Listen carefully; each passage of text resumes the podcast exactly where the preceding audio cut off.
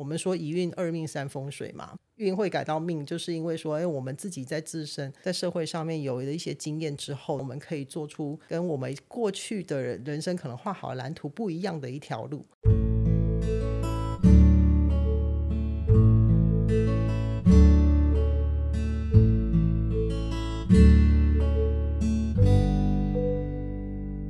大家好，欢迎来到上方讲堂。今天跟大家聊一点关于修行还有前世记忆的话题。我们今天请到了 Alan，嗨，大家好，我是 Alan，也请到了 Niki。嗨，大家好，我是 Niki。好，谢谢大家。一样呢，一如往常的呢，小弟先跟大家说个故事开始。有一个故事呢，这也是之前看南怀瑾先生的书写的。他说，佛陀的弟子有一天打坐入定的时候，他真正入定了哦。可是呢，就在入定的这时候，听到天上的天人他们在演奏音乐，他的身体就跟着左摇右晃，哈，跟着音乐起舞。旁边人就问说：“哎，那个佛陀啊，他真的是入定了吗？”佛陀说：“对，他真的是入定了，只是因为他在累世的时候，历历历世投胎以来，他是一个很喜好音乐的人，所以他说这个习气呀，习惯的习，空气的气，习气呀，一直没有除掉，这个一直深深的印在他的第八意识阿赖耶识里面。”所以他现在其实人真的是入定了，没错。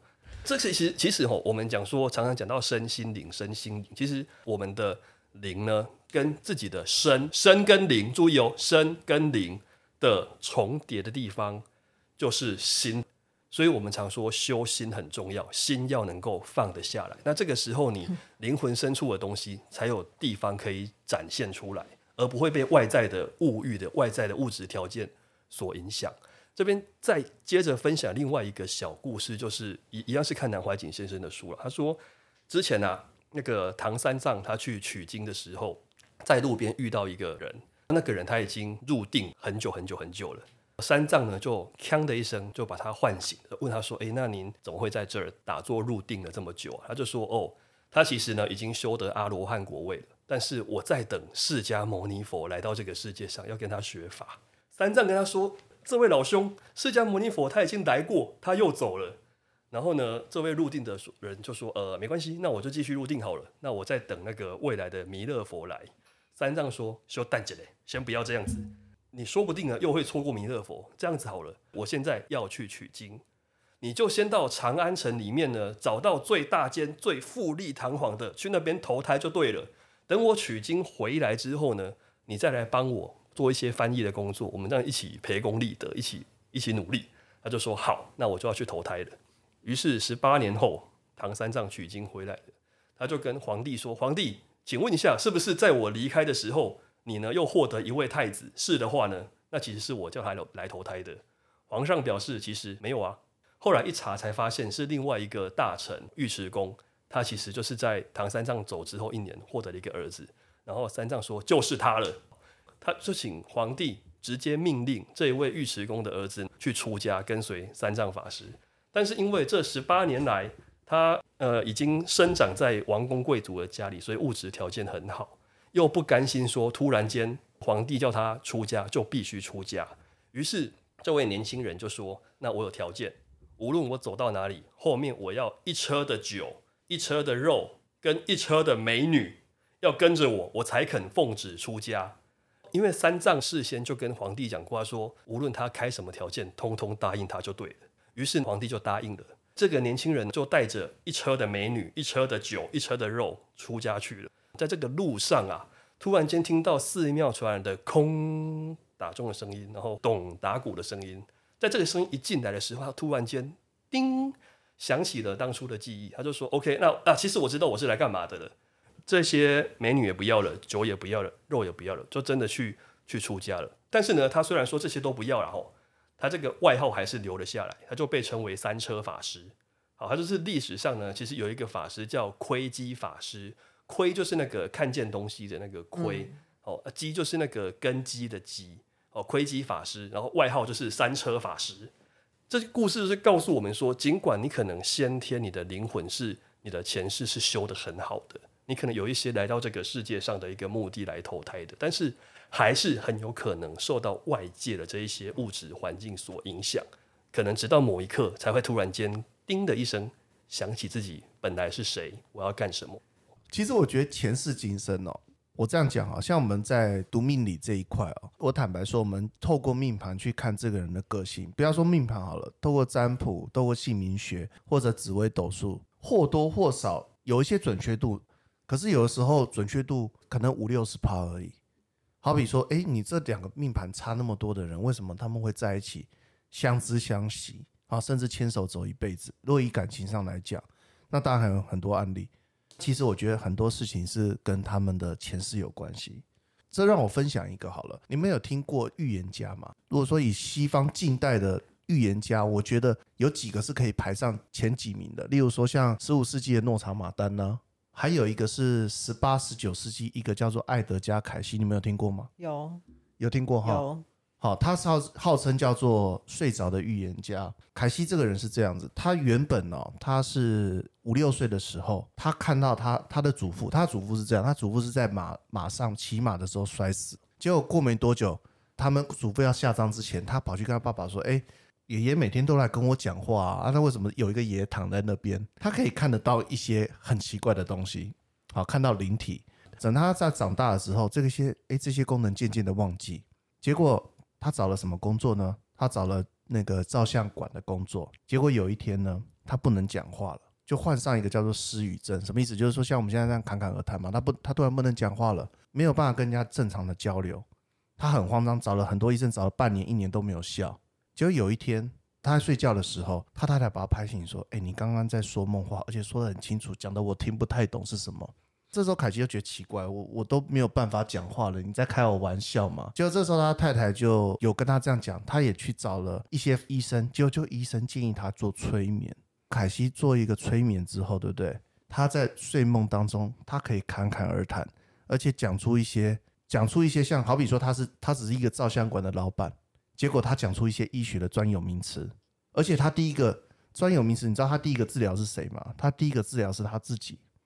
催眠师就问他是说，他说，请问你在催眠的时候，你看到了什么？他讲了一句话，我看到了我的身体有喉咙方面的疾病，然后他开了一连串的药物，开了一连串药物之后，他的喉咙这一块就可以讲话，可以侃侃而谈了。那在经过一些事情之后，他开始运用他这样的能力，帮一些人看病，看前世今生。为什么叫睡着的预言家？因为他在讲这些灵命报告的时候，他是在睡觉的状态，眼睛闭着。旁边的催眠师就问他说：“请你感受一下这个人，他现在有什么样的疾病，可以用什么样的方式去帮助他？还有还可以看到什么呢？看到这个人的前世今生。”像有妈妈带小男孩来，就是说我这小孩半夜都会尿床，我该怎么办？那凯西就说好，那就要去看。他看说哦，其实你这个小孩啊，前世的时候他是执行死刑的，就是那个水牢。古代欧洲不是有把人家进到水牢，他是执行那个水牢的人，他是执行者，他不是是命令的人。其实他发现，哎，犯人在执行水牢过程很痛苦，他其实晚上都会做噩梦，都会害怕。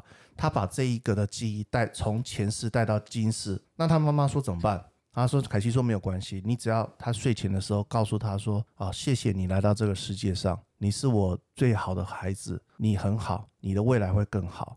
每天就这样拍拍他，他妈妈每天晚上照这样讲之后，七天之后那个小孩就不尿床了。所以他这个人其实近代有几个预言很有名，像一九二五年的时候，有一个年轻人问他说：请问世界局势会如何？凯西就讲了一句话，他说：逆转的力量在。”一九二九年出现，千万小心，否则将会失去一切。发生什么事情？美国经济大萧条，嗯，整个衰退。第二个是第二次世界大战预言。一九三五年，一个二十九岁年轻人问他世界的局势，凯西说：奥地利、德国、日本将结为联盟，除非有神圣力量的干预，否则整个世界卷入战争。结果一九三九年的十二月的时候，第二次世界大战爆发。然后后面就是日本偷袭珍珠港，然后美国发生原子弹，嗯对，类似像这样的事件，这些记录呢都保存在凯西他们在维吉尼亚州的一个图书馆，里面有一千一万四千多条的预言。哦哦，那这在在网络上都可以查得到。其实我觉得大家可以去看一看，去稍微去看一下，就是近代的这个预言家预言，当然有些不准，有些准，但是他在探讨成的前世今生的过程当中，真的有些案例是蛮有趣的。嗯，是。一直以来，我们都是用一个 New Age 的一个词汇，然后来形容这一连串包含催眠啊、灵性啊，或者是跟直觉、塔罗这一些星座啊等等的这一些门派哦。我后来去找到一个资料去，我觉得这个解释还蛮蛮好的。他说，新时代运动呢，也就是 New Age 这个 movement，它是一个去中心化的宗教以及灵性的社会现象。这个社会现象的话，当然涵盖了很多的像替代疗法啊、神秘学啊等等这一类的东西哦。所以它包含的，就像刚刚 Felix 讲的。包含囊括的身心灵这三个三大区域来看哦，刚刚催眠这个部分的话，其实是近代比较比较实行的一个一门显学啦。我个人是觉得已经是显学了哦。包含就是说，像之前我在我我自己的那个粉丝页你其实说上面有呃分享过了，一项包含像是阿卡西。阿卡西记录的话，它不隶属于一个宗教，它也不它也不专属于某一个宇宙，它是一个涵盖呃，如果说以我们现在的科技产业的这个词汇来讲的话，它是有点像是云端的储存资料库。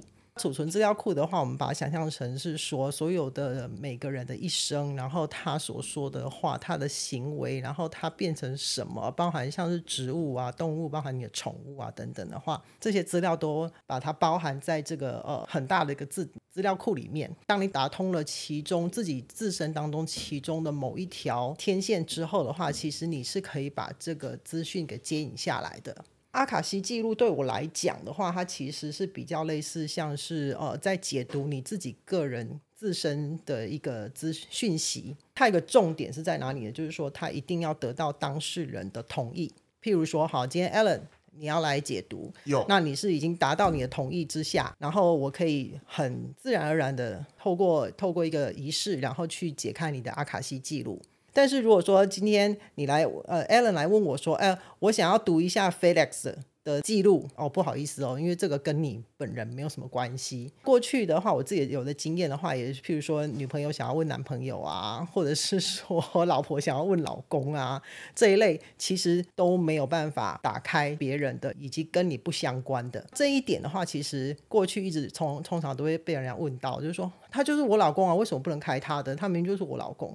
哦，是的，那那个是结婚证书，也就是那个呃，在我们自己的律法契约 哦，对，这个定型契约上面注记呃注记上面的哦。但是在整个宇宙的宇宙观来看的话，其实它是属于一个独立的生命体，也就是一个单独的灵魂个体，它必须要透过他自己本身的同意之下，才有办法去开启属于他自己自身的资料。就算你会问，就是说，哦，那这样子的话，我是不是打开了之后的话，我整个人的一生就会全部就像跑马灯一样通展现哦？其实也不然，因为它只会出现在你目前当下需要知道的这件事答案是长什么样子，所以他并不会直接告诉你。就像呃，过去有一些呃路边的算命师就说，哦，你接下来哈呃会有一个劫难，呃也会有血光之灾。所以你要小心一点，不是这样子的，因为它其实是用一个比较宏观的一个角度，因为它是以宇宙观来看嘛。所以呢，你今天出个车祸，或者是说呃不被刀子割伤了，对宇宙来讲 一点关系都没有。但是对于你自己自自身，譬如说你今天要做一个重大的决定，或者是说你想要去创业，或者是继续要当上班族这些等等的呃决定来看的话，哪一个比较符合你自身的人生蓝图？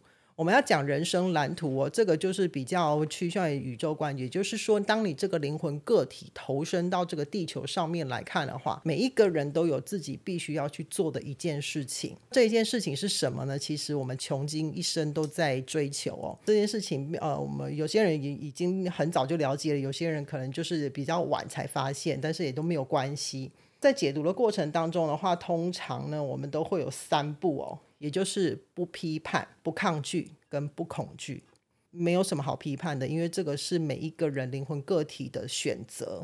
不抗拒是在于，就是说，不管这个选择跟你自身准备好的答案，或者是你自己想好的答案一不一样，这没有什么好抗拒的，因为一切的选择都在你自己身上。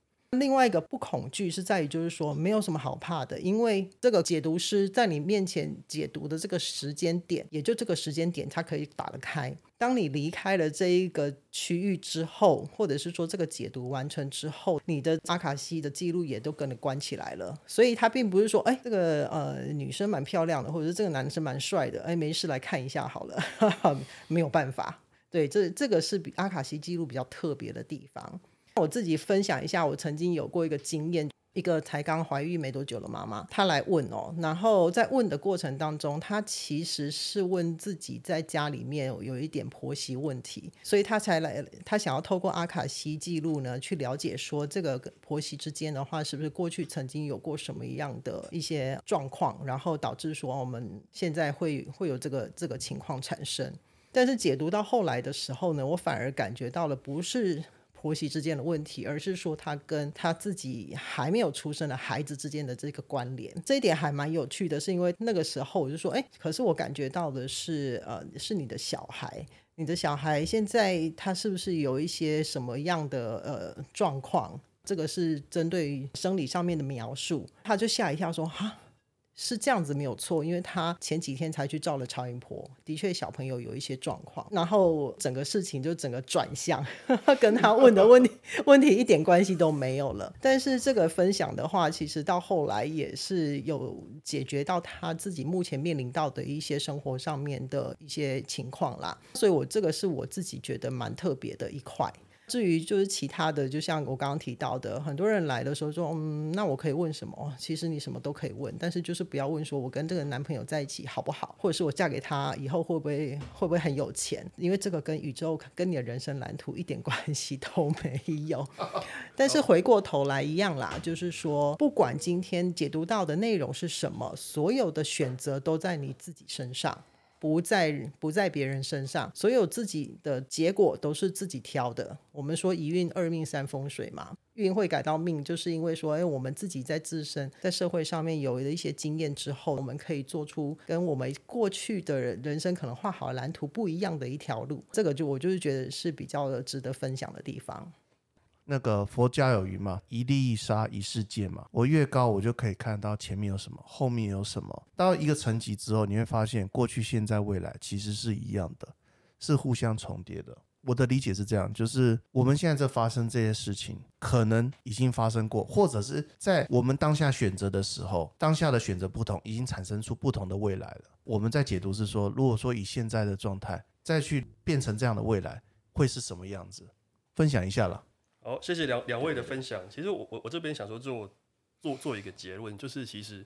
的确，你很有可能修行到了，真的会打通一些东西。例如说，在《金刚经》里面的时候，佛陀会说，他其实以前、以前、以前在燃灯佛那边的时候，怎么怎么怎么样。我就是会看到说，佛陀自己告诉你他以前前辈子如何如何的事情。我我们的确可以合合理的假设说，到了某一个修行的境界，你会打通某一些资料库，可以可以接收下来。可是到最后的时候，还是回到说，我们这个人想要用什么样子的方式活在这个世界上，经营自己的人生。像我们。前几集提过庄子，我们一样在前后呼应一下。上次应该有提到说，庄子里面的第七篇《应帝王》有提到，我们要完全接受先天所给予你的东西，叫做尽其所受乎天。这个天，其实我觉得可以扩大解释于说，整个全部包含你自己的阿卡西记录，你自己的前世的记忆，包含你自己的先天的习气，你自己自己的一个自己的状态，我们就完全的接受自己现在所有的这一点状态。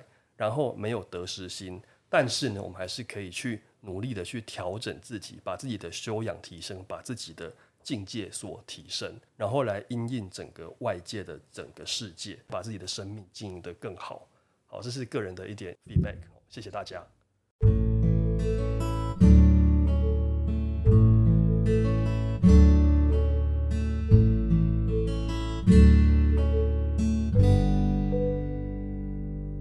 们今天呢，由于时间的关系，就先聊到这边了。一样的，有任何的想提问的，或者些新的建议想分享，也麻烦可以跟我们的 IG 上留言。谢谢大家，谢谢。